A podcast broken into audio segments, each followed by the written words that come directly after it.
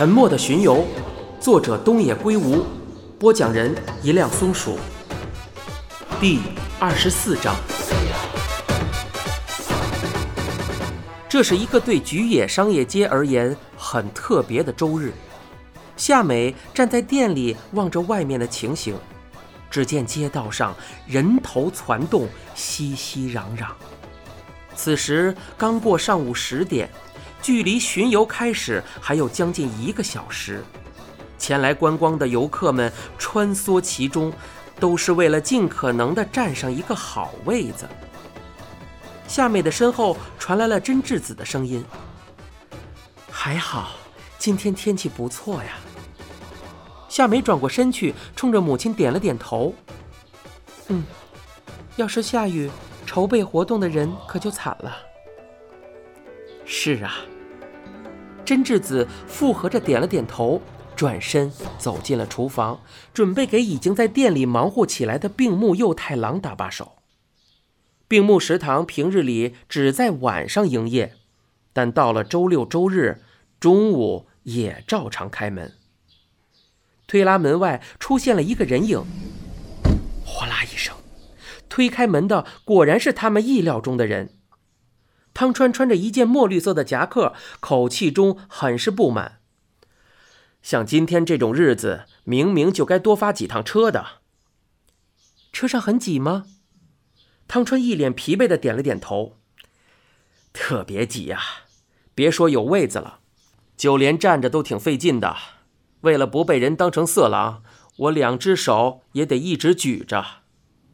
哼，夏美笑了起来，回应道。那可真不容易。看来这个活动比我想象的还要热闹。我看这一路上都已经有人开始抢占照相的位子了。嗯，咱们也得早点过去。妈妈，那我们就先去了。夏美起身，将搭在旁边椅子上的连帽卫衣穿上。真智子从厨房的柜台后面探出头来，说道：“去吧，汤川教授，您玩的开心呐。”谢谢，晚上我再过来。汤川面向厨房，笑着说道。墙边立着两把折叠木椅，夏美从中取了一把递给汤川。这个您拿好。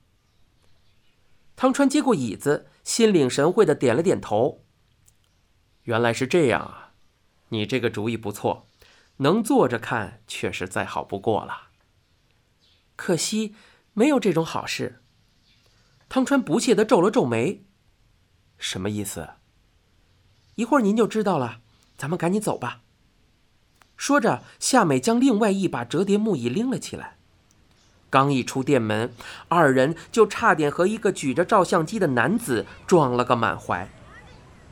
虽然这附近的街道还算比较宽阔，但由于街道两旁已经聚集了不少游客，供人通行的地方变窄了很多。汤川边走边感慨道：“哎呀，简直就像逛庙会一样！这里有这么多人看表演的好位子，应该都已经被占了吧？紧挨着马路两边的地方肯定没位子了。毕竟巡游可是一年比一年更热闹的，而且还没有全部结束的时候，照片就已经被人发到网上了。”为了能站到最佳角度的位子拍照，据说还有人前一天晚上就在这边过夜呢。是吗？世界上的闲人还真不少啊。因为确实值得呀，您一会儿看了就知道了。嗯，我倒是挺期待的。二人扒开熙熙攘攘的人群，一路向前，不一会儿就来到了一处较大的十字路口。不过。横向的那条马路今天是禁止通行的。夏美径直走到路口的一处建筑物旁，打开椅子，靠着墙边放下，说道：“你也把椅子放在这儿吧。这样可以吗？”夏美看着汤川放好椅子，回应了一声“可以”，之后便坐了下来。汤川也坐到了椅子上，满是怀疑的问道：“坐在这儿能看到吗？”这前面肯定会有很多人经过吧？等到巡游一开始，游客更是只多不少啊！他们要是不蹲下，恐怕咱们什么都看不见了吧？最前面那排人确实会被要求尽量站得低一点，不过后面几排的可能就低不下去了，大家反而会垫着脚去看呢。那咱们不就更看不到了吗？没事的，您听我的吧。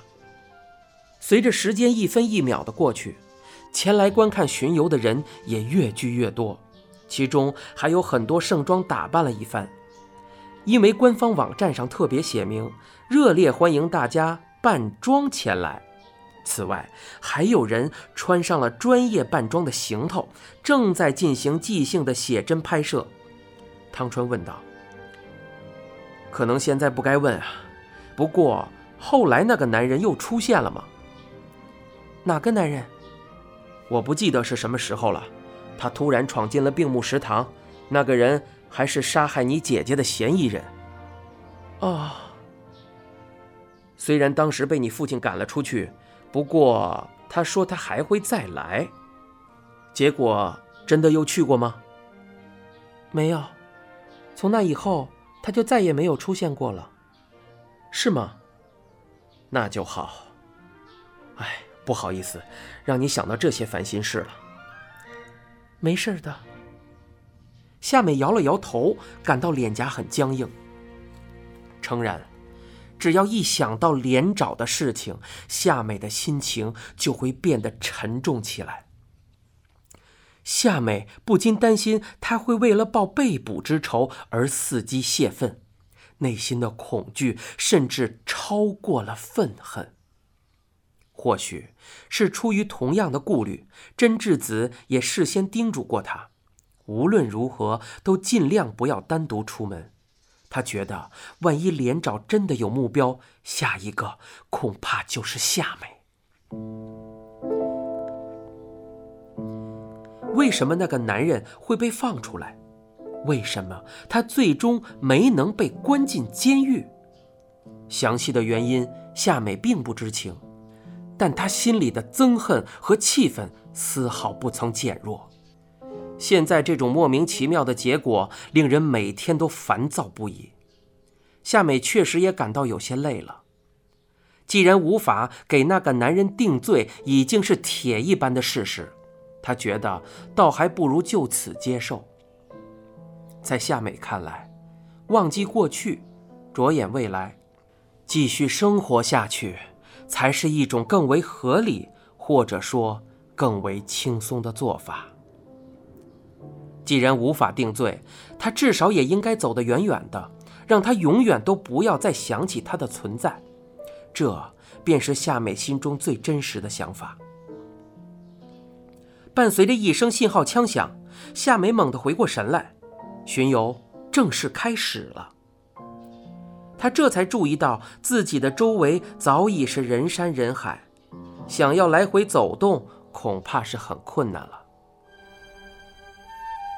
不一会儿，远处传来了音乐声，似乎是第一支队伍走了过来。观众们纷纷踮起脚，一个劲儿地伸长了脖子向前望去。教授，快站起来！夏美拍了拍汤川的肩膀，站起身来，没有脱鞋，便直接踩上了椅子。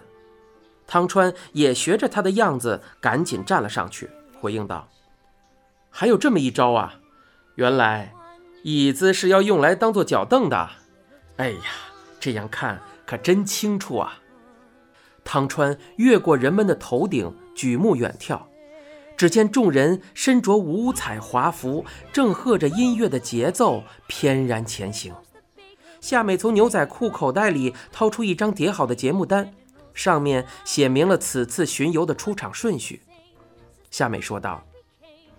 这支队伍是从兵库县神户市来的，去年还得了第二名呢。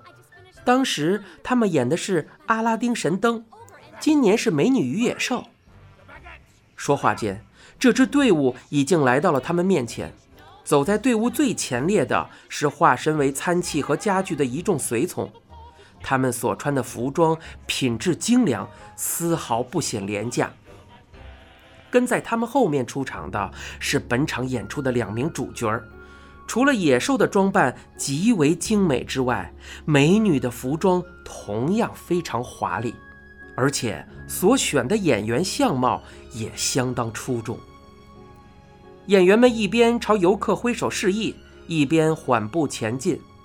等他们走到十字路口中间的时候，野兽与美女开始翩翩起舞，扮作餐器和家具的随从们也纷纷围在四周，开始演奏乐器。见到动画片中的这一经典场景，观众们也跟着欢呼了起来。汤川在夏美旁边说道：“太好看了，比我想象中还要有趣呀，是吧？不过有一点我比较担心的。什么？版权？在我看来，这个《美女与野兽》和迪士尼的动画太像了。他们拿到授权了吗？”您这不是哪壶不开提哪壶啊！汤川一脸不屑地望向夏美。什么意思？版权的问题确实有点不好说。比如他们去年演的《阿拉丁神灯》，其实就和迪士尼的《阿拉丁》一模一样，而且还用到了里面的音乐。我估计他们是没有拿到授权的。这样没有问题吗？谁知道呢？夏美歪着头继续说道。这个事情也是经常会有争议的，人们都觉得严格来讲这样应该是不行的。不过毕竟也不是什么商业行为，而且万圣节的活动中也大多都允许这么做，所以主办方那边就要求各支队伍自行决定了。那菊野市是怎么解决这个问题的呢？菊野也是有代表队出场的吧？菊野队的演出内容只能是没有版权的作品，比如民间传说、童话故事什么的，还有就是作者去世几十年不存在版权问题的作品。去年菊野队的节目是《辉夜姬》，那今年呢？夏美看了看节目单，回答道：“金银岛。”你现在收听是由一辆松鼠播讲的《沉默的巡游》，欲知详情，请听下回。收听更多有声作品，请订阅我的微信公众号“一辆松鼠大声公”。